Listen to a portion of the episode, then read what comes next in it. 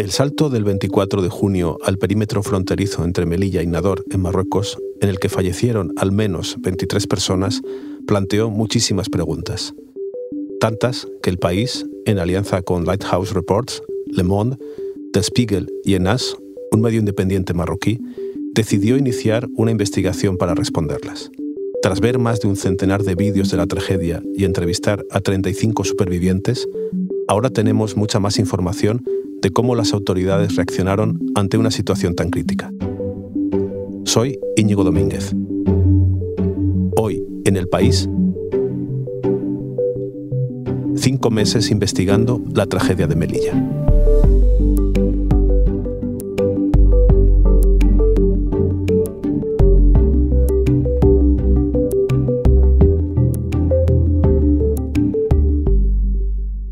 Para saber lo que ha descubierto este trabajo está conmigo María Martín, periodista del país especializada en migraciones, que ha participado en la investigación. Hola María. Hola Íñigo. María, ¿qué es lo que estamos escuchando? Pues este es uno de los momentos del pasado 24 de junio en el que ya es el incidente más mortal en una frontera europea que se recuerda en los últimos tiempos. Aquel día, cientos de personas, unas 1.700 según fuentes oficiales, intentaron entrar a la fuerza en Melilla. La mayoría eran refugiados sudaneses. Eh, bueno, la actuación marroquí contra los refugiados fue brutal. Hubo más de 20 muertos que no sabemos aún dónde están enterrados. Todavía hay 77 desaparecidos y estuvo todo caracterizado por una falta total de transparencia tanto por parte de Marruecos como por parte de España. Entonces está claro que había muchas preguntas por responder y por eso iniciáis una investigación, ¿no? ¿Cómo se planteó la investigación? Bueno, fue precisamente esa falta de respuestas las que nos obligaba a investigar más. ¿no? Entonces, Lighthouse Reports, que es una organización internacional de periodismo colaborativo, propone una investigación conjunta sobre lo que ocurrió aquel día en el puesto fronterizo de Barrio Chino, entre Melilla y Nador, y también sobre lo que ocurrió los días anteriores en las montañas cercanas a Nador. Uh, Esto que oímos es una de la multitud de reuniones que hemos tenido en estos cinco meses para organizarnos, para repartir tareas, para buscar respuestas, para debatir enfoques, para encontrar las respuestas que en su momento, cuando nos las planteamos, nos parecían imposibles de responder. ¿Y por dónde empezasteis? Porque no sabríais por dónde comenzar, además que sucedió ya hace unos meses. ¿Y cómo se investiga eso? Pues somos más de 15 periodistas con misiones diferentes y uno de los objetivos principales era rastrear todas las redes para encontrar todo el material audiovisual que eh, circulaba y que quizá no habíamos visto. ¿no? Con ese trabajo conseguimos más de 100 vídeos, algunos inéditos, que nos sirvieron para reconstruir qué pasó casi minuto a minuto. Además, eh, varios de nosotros pudimos ver las imágenes que grabó la Guardia Civil con un dron y un helicóptero, que eh, todos estos meses han estado guardadas bajo llave. Y eh, fue muy importante también conseguir localizar a 35 supervivientes que estaban en diferentes ciudades de Marruecos, en Melilla e incluso en ciudades europeas. Teníamos que entrevistarles, fuese en persona o por teléfono, para intentar situarlos en, aquel, en aquella jornada. ¿no? Y fue por último, fundamental haber sido capaces de recrear eh, con un modelo 3D el puesto fronterizo al detalle. Pero ¿cómo hicisteis para localizar a estas 35 personas? Porque es mucha gente y andarían cada uno en un sitio y, y no sería fácil encontrarlos. Pues no, no ha sido fácil porque están dispersos y además están muy asustados, ¿no? Después de lo que pasó, su vida solo ha empeorado. Eh, sí que ha habido una compañera que se ha dedicado exclusivamente a localizarles y además contábamos con la ayuda de un periodista sudanés para ayudarnos con la traducción. Eh, tuvimos dos formas de, enfocar estas entrevistas, ¿no? A veces, en la mayoría de los casos, de hecho, encontrábamos a la persona le entrevistábamos y lo que hacíamos después era intentar localizarle los vídeos para, bueno, pues intentar también conseguir más detalles de ese momento preciso en el que le estábamos viendo, ¿no? Hicimos también lo contrario, localizar esas personas que nos parecían clave porque estaban, pues, por ejemplo, eh, los chicos que estaban eh, metidos en la montaña humana tras la estampida, ¿no? Pues hacer ese trabajo al revés, ver el vídeo y hacer todo lo posible por encontrar a esas personas porque tenían información clave de lo que pasó. Y hablando con ellos, supongo que os enteraríais de cosas que no sabíais, ¿no? ¿Cuáles fueron los principales hallazgos? Hay algunas cosas que coinciden en todas las entrevistas. Una de las revelaciones más importantes que pudimos verificar es que el salto lo precipitaron los ataques de la policía marroquí en los bosques donde los migrantes y los refugiados estaban escondidos. El plan nunca fue cruzar ese día, pero hubo redadas y graves enfrentamientos toda esa semana. El día antes del cruce, de hecho, hubo un enfrentamiento gravísimo entre los refugiados y la policía y los agentes de una manera estratégica les dejaron sin alimentos, les eh, destrozaron todos los útiles que podían usar para cocinar, no tenían agua y prohibió a los comerciantes de la zona venderles eh, cualquier tipo de comida. ¿no? Ese día, además, la policía marroquí le dio al grupo un ultimátum. Tenían 24 horas para salir del bosque o lo que ocurriría después sería mucho peor. Entonces, esa misma noche, después de un debate entre ellos, el grupo, hablamos de más de mil personas, decidió marchar y ponerse eh, en dirección al barrio chino. Estuvieron caminando toda la noche hasta llegar a la frontera. María, explícame ahora lo que pasó el día 24, que es el día clave eh, que está en cuestión por todo lo que ha ocurrido. Pues el análisis de los vídeos nos ha permitido comprobar que el grupo avanzó sin mucha resistencia hasta el puesto fronterizo, es decir, la, policía marroquí no evitó que esa gente llegase a un recinto cerrado, ¿no? Eh, que una vez allí, durante más de 20 minutos, la policía marroquí cercó ese puesto fronterizo y no dejó en ningún momento de lanzar gases lacrimógenos en su interior a pesar de que los protocolos internacionales desaconsejan totalmente eh, estas prácticas porque pueden generar pánico y una estampida cuando se producen en un espacio cerrado como este. Que efectivamente se produjo esta estampida en la puerta que separa el lado español del marroquí y que lejos de ayudar a la gente, lo que hizo la policía marroquí fue tomar el control del puesto fronterizo y limpiar el lugar. Golpeó a las víctimas, las arrastró y las dejó tiradas sin asistencia y a pleno sol entre 3 y 5 horas. En Marruecos había muchas ambulancias desplegadas, pero no actuaron. En una de ellas, de hecho, con el análisis de las imágenes hemos podido ver cómo el copiloto estaba tranquilamente esperando con las piernas estiradas en el salpicadero. Y lo más importante, y que nos afecta directamente, es que después de la avalancha hubo víctimas necesitadas de auxilio también en el lado español del puesto fronterizo.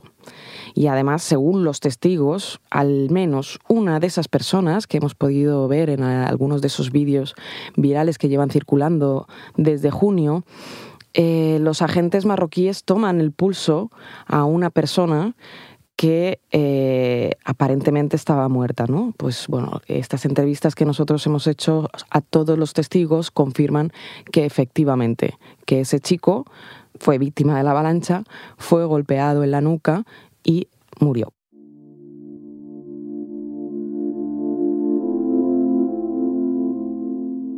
¿Y qué habéis podido probar de lo que pasó en el lado español? Bueno, pues que aunque las autoridades mantengan que no eran conscientes de la situación de peligro que se vivía en el puesto, el helicóptero de la Guardia Civil grabó el momento más crítico.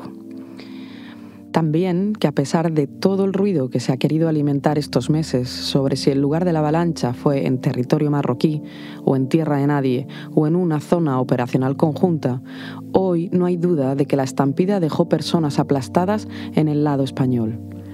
Llamemos como llamemos a esa zona, España tiene responsabilidad sobre lo que ocurrió allí. Hay otro hallazgo importante respecto a esas 470 personas que consiguieron entrar en Melilla y que después fueron devueltas a Marruecos, y es que entre ellas había al menos un menor. Este chico tenía entonces 16 años y ya era solicitante de asilo en Libia la legislación internacional, pero también eh, la española, prohíben expresamente la expulsión de menores en estas condiciones. María, uno de los aspectos más controvertidos de todo lo que ocurrió es la actuación de, la Guardia Civil en la frontera que estaba allí, ¿no? al otro lado de, la valla, eh, si tenía que haber auxiliado o no a esas personas. Sobre todo esto, ¿qué es lo que habéis podido averiguar? Bueno, seguimos sin evidencias de que las personas que estaban heridas en aquel momento, tanto en el puesto fronterizo como ya en Melilla, recibiesen una asistencia sanitaria adecuada los testimonios coinciden en que el gas pimienta que les lanzó la Guardia Civil era precisamente lo que les dejaba atontados y lo que les hacía caer medio desmayados al suelo. ¿no? Y hay otra cuestión importante, es que España permitió que los agentes marroquíes entrasen y actuasen con brutalidad también en nuestro territorio. En resumen, es que hubo una situación de extremo peligro y la única prioridad de ambos países fue proteger la frontera y no las vidas que estaban en peligro. De todos modos, María, eh, con esta mole de información es muy difícil ponerse a trabajar y que se traduzca en algo comprensible y que se entienda bien la complejidad del problema. ¿no? Antes me hablabas de este modelo 3D y de la importancia de, también de los vídeos para mezclar todo y que tuviera sentido. ¿Me puedes explicar un poco esto cómo fue? Bueno, pues efectivamente los vídeos han sido muy importantes, pero este modelo 3D, que es que te permite girar el puesto fronterizo eh, en 360 grados para situarte exactamente en el lugar eh, en el que quieras estar, nos da una información preciosa en el sentido de que no sabíamos cómo era ese puesto, ¿no? Y la transposición de los vídeos en ese modelo permite a cualquier persona que nunca haya visto ese puesto fronterizo situarse allí y ver perfectamente dónde ocurrieron los hechos, ¿no? Hasta dónde llega el montón de personas una vez que se produce la avalancha. Ah, sí, claro, eso, eso me parece bien. Vale. De eso era de lo que hablábamos en esta conversación con Mariano Záfara, que es el responsable de narrativas visuales y es el equipo con el que estamos trabajando para intentar sacarle todo el partido posible a, la información que hemos obtenido, ¿no? Y claro, eh, combinando eso con los testimonios, habéis podido encajar las piezas, ¿no? Porque mm, las personas con las que hablabais os hablaban de, de referencias de lugares, yo estaba aquí, estaba allá, pero todo eso mm, era muy difícil situarlo en un mapa y gracias a esto lo habéis podido localizar. Sí, a ver, el producto principal de la investigación es un vídeo muy completo que contiene todos los elementos de este día y de los anteriores y la apuesta específica del país ha sido fijarse en esas personas que estaban allí, ¿no? Y sacarle partido a ese trabajo que ha sido realmente bastante complicado de identificar a nuestros protagonistas en esos vídeos, ¿no?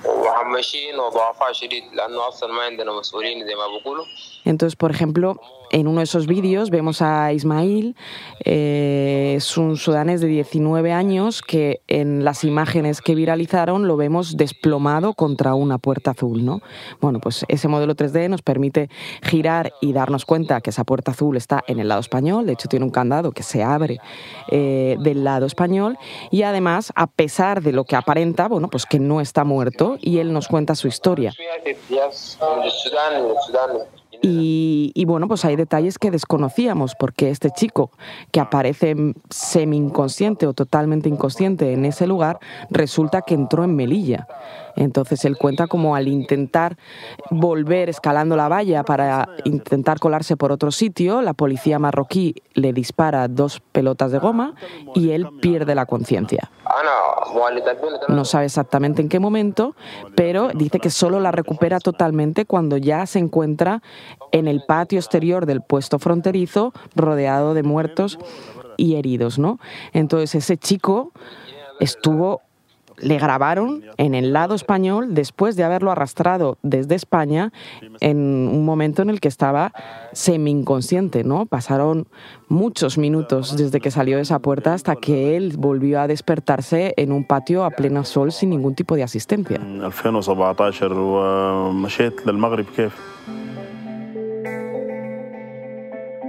Y lo que habéis conseguido averiguar es dónde está esa puerta azul, ¿no? Y por qué es tan importante. Bueno, es importante porque esa puerta está en España y porque eso quiere decir que también era nuestra responsabilidad lo que pasó allí. ¿Y qué explicación han dado las autoridades de Marruecos y las de España al uso de la fuerza?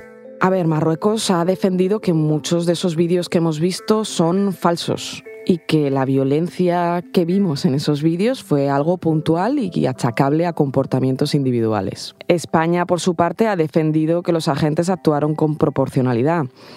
Hay agresiones, pero es cierto que otras veces se ha visto una reacción mucho más contundente por parte de la Guardia Civil. ¿no?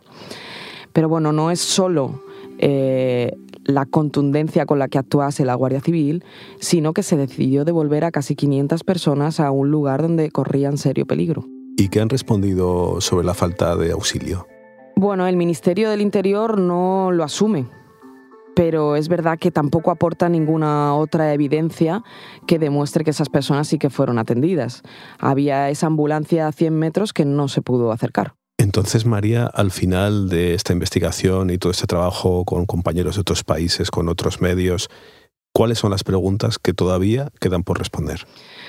Pues son muchísimas, Íñigo. Mm, ¿Por qué murieron esas personas? ¿Murieron realmente sofocadas, como dice la versión oficial, o también por los brutales golpes que recibieron de los agentes marroquíes?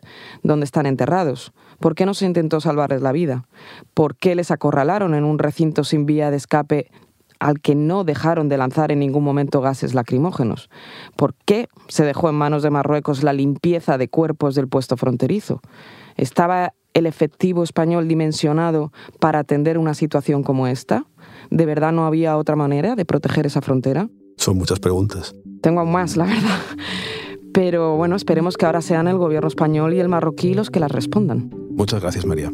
Gracias a ti, Íñigo.